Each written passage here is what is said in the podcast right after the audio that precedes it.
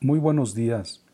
Desde la Ciudad de México para el mundo, a través de Radio Creatividad Internacional, le saluda Óscar Martínez Molina en el programa Cuentos en voz del escritor.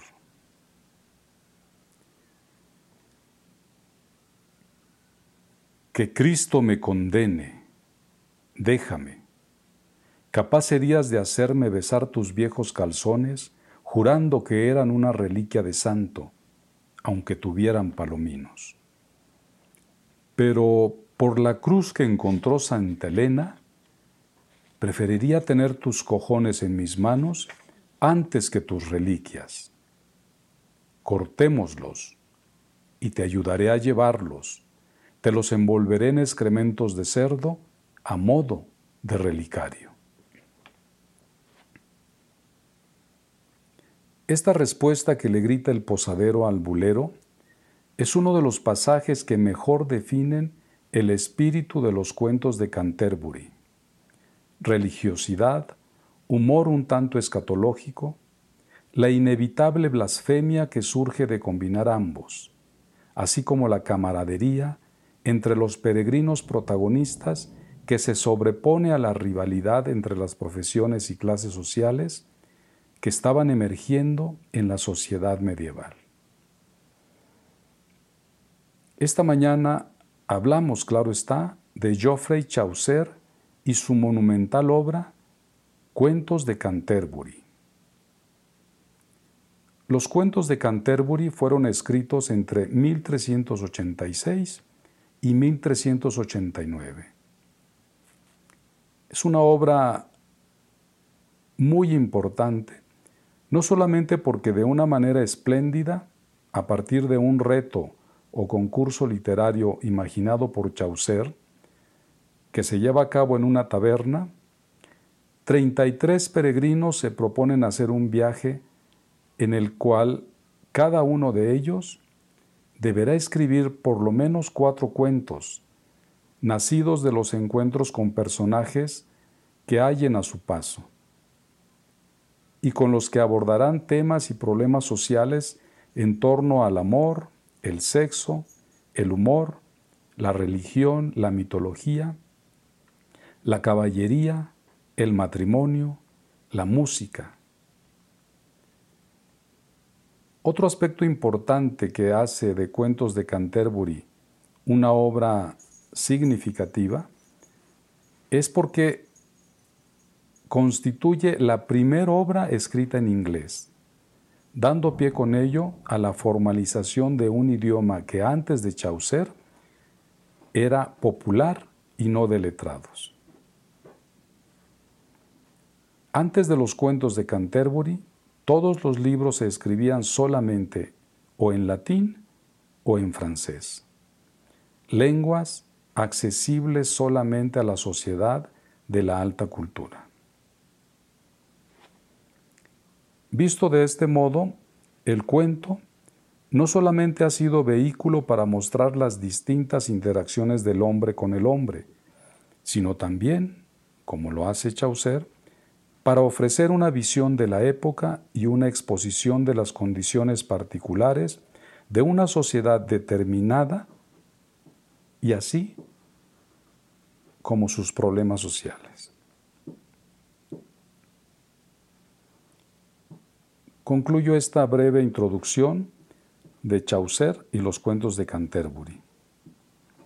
Y me asomo ahora a la siguiente parte del programa con la lectura de un cuento de mi libro Aromas de Café que lleva por título Lo de la bala que pegó en el olivo.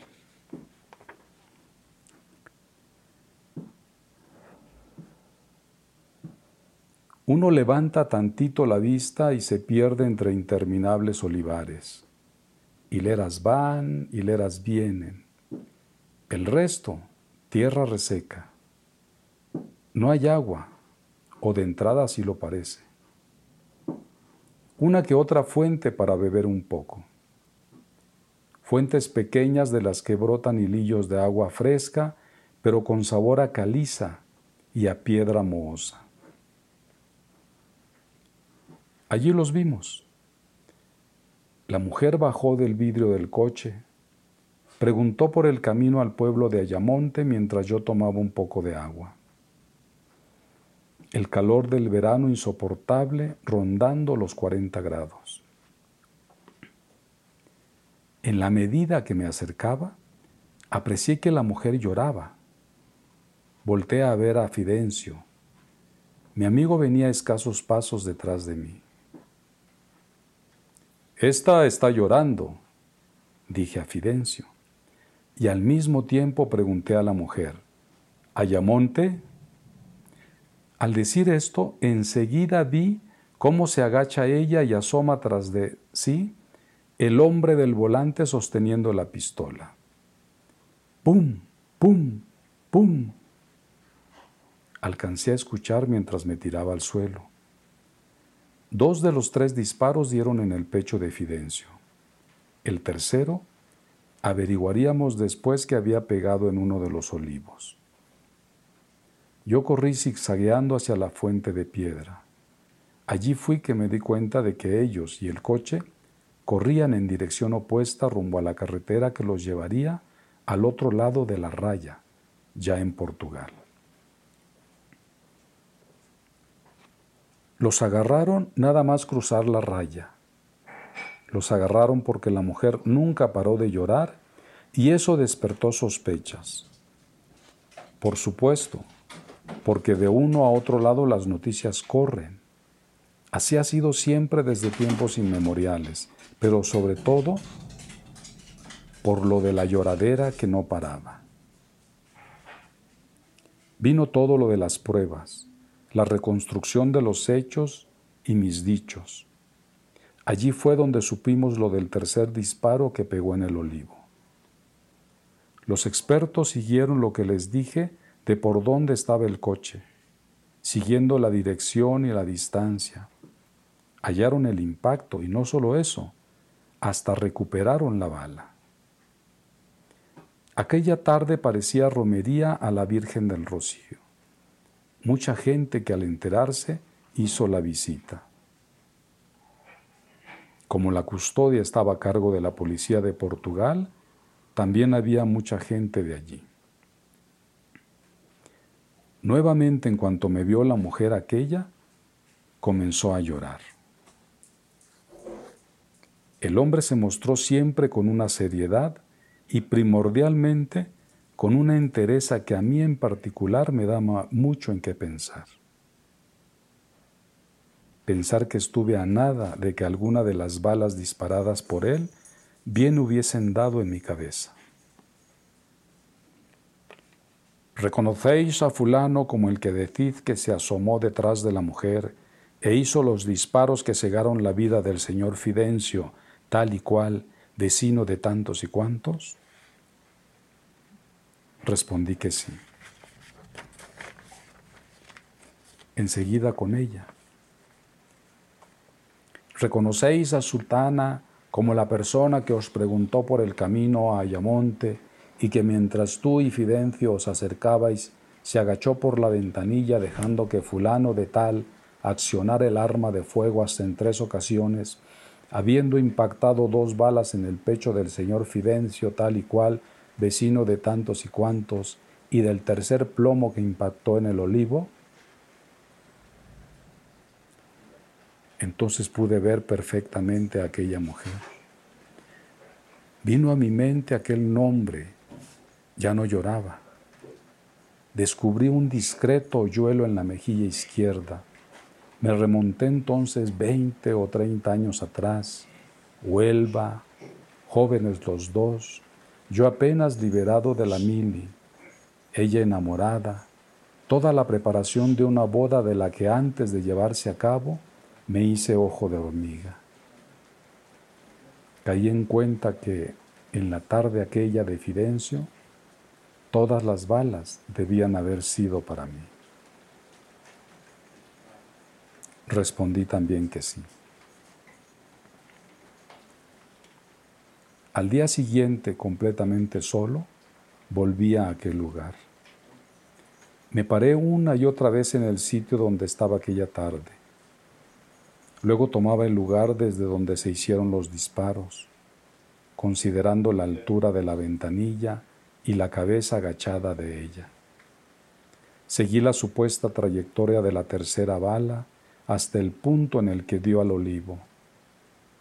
Concluí que para que la bala diera en ese sitio, había hecho una extraña parábola, librando por mucho la altura de mi cabeza y mucho más mi pecho.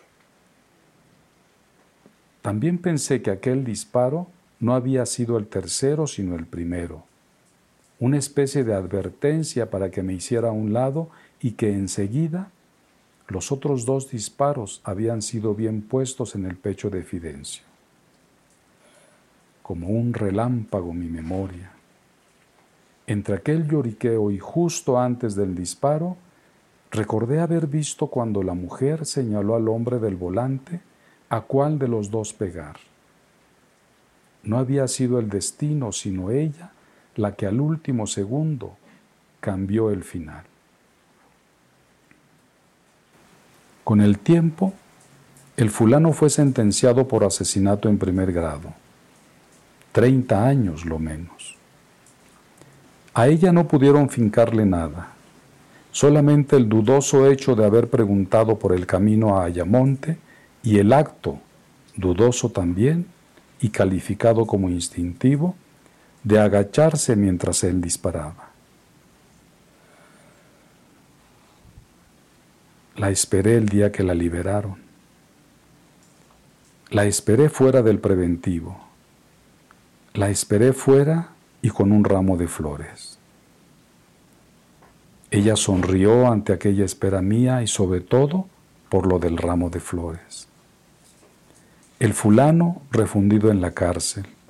Ella y yo avecindados cerca de la raya, pero esta vez del lado de Portugal, en Villa Real do Santo Antonio. Tratando de recuperar aquellos años de jóvenes allá en Huelva, cuando lo de la mili, cuando lo de los preparativos de la boda, cuando todo eso. A veces le cuento un poco lo de la primera bala, le digo lo que pienso de aquella parábola y de aquella trayectoria, de cómo fue que pegó en aquel olivo. Lo de la bala en el olivo, digo. Y ella sonríe tantito.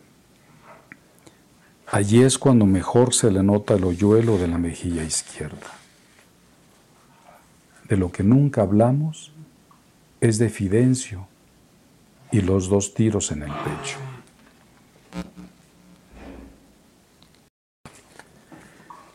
Una vez más les reitero mis saludos esta mañana. Es primavera y el calor está pintándose solo en él. En el aire aún se respira ese, ese sentido pesar por todas aquellas personas que han padecido los estragos del coronavirus. Pero la vida sigue su rumbo. A continuación me permito leer este segundo cuento niebla.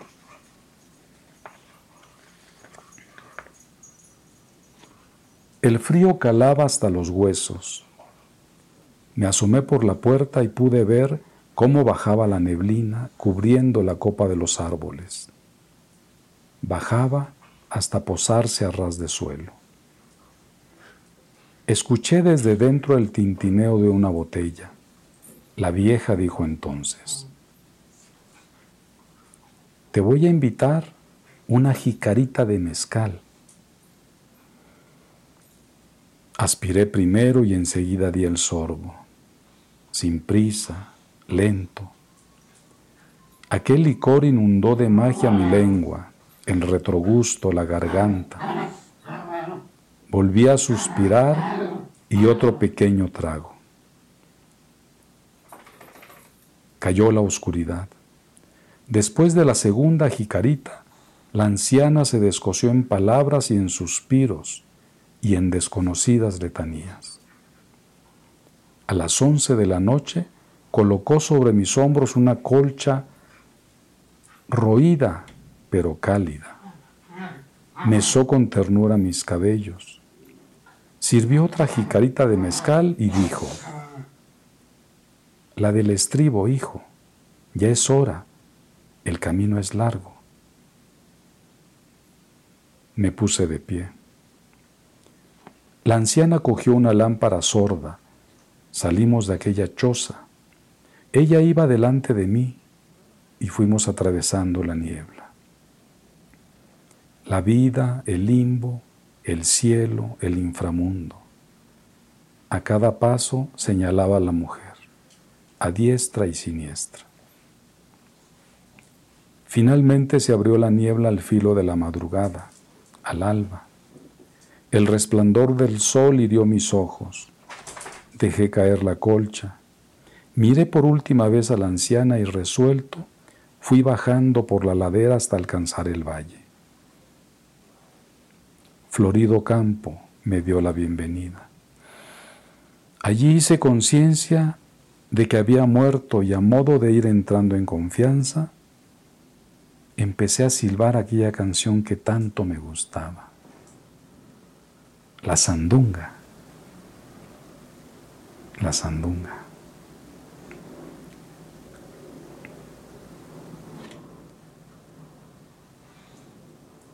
De nuevo con Chaucer a modo de despedida.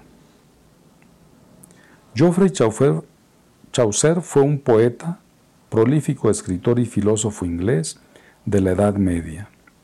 Ninguna de sus obras se publicó durante su vida ya que el concepto aún no se había inventado. Los escribas copiaban a mano las obras que admiraban para después venderlas o compartirlas. Chaucer no se ganaba la vida escribiendo, como demuestran las crónicas de sus puestos y honorarios en la corte, pero los mecenas nobles lo honraban de otras maneras. Era políglota, hablaba italiano, francés y latín. Tradujo obras del francés y el latín al inglés, y como apunté previamente, estableció el inglés medio como un idioma respetable para la literatura medieval. A Chaucer se le conoce popularmente como el padre de la literatura inglesa.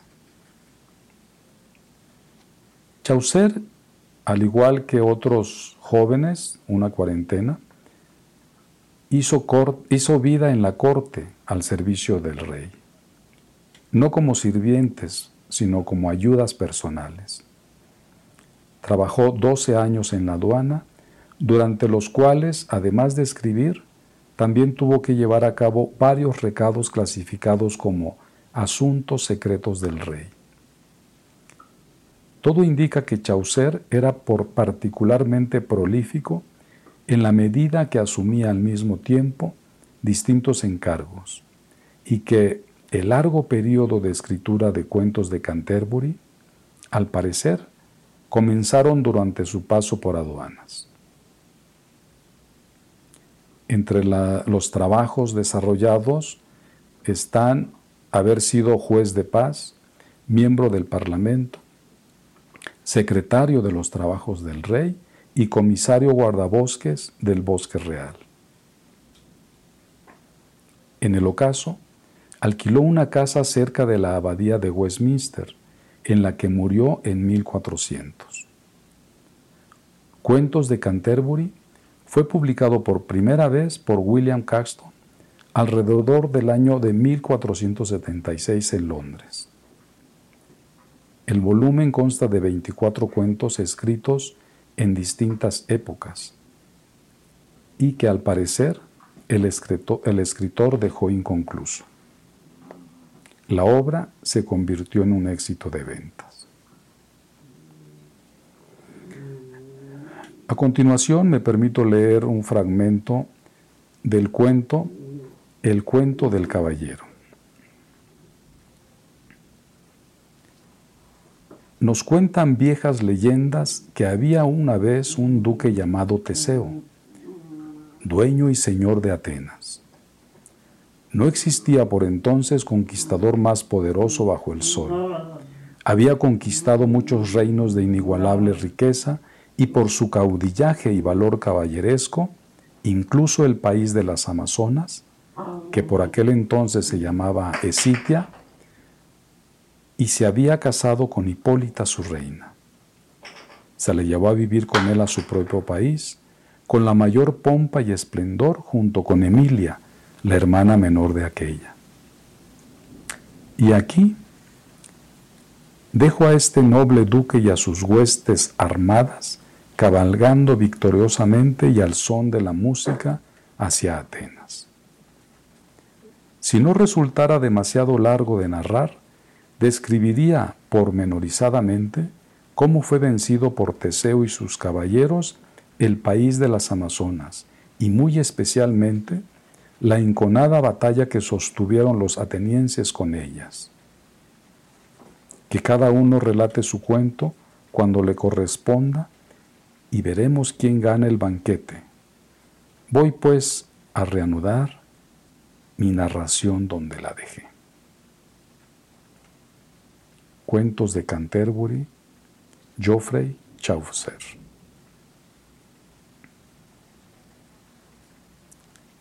Amigos, ha sido cuentos en voz del escritor.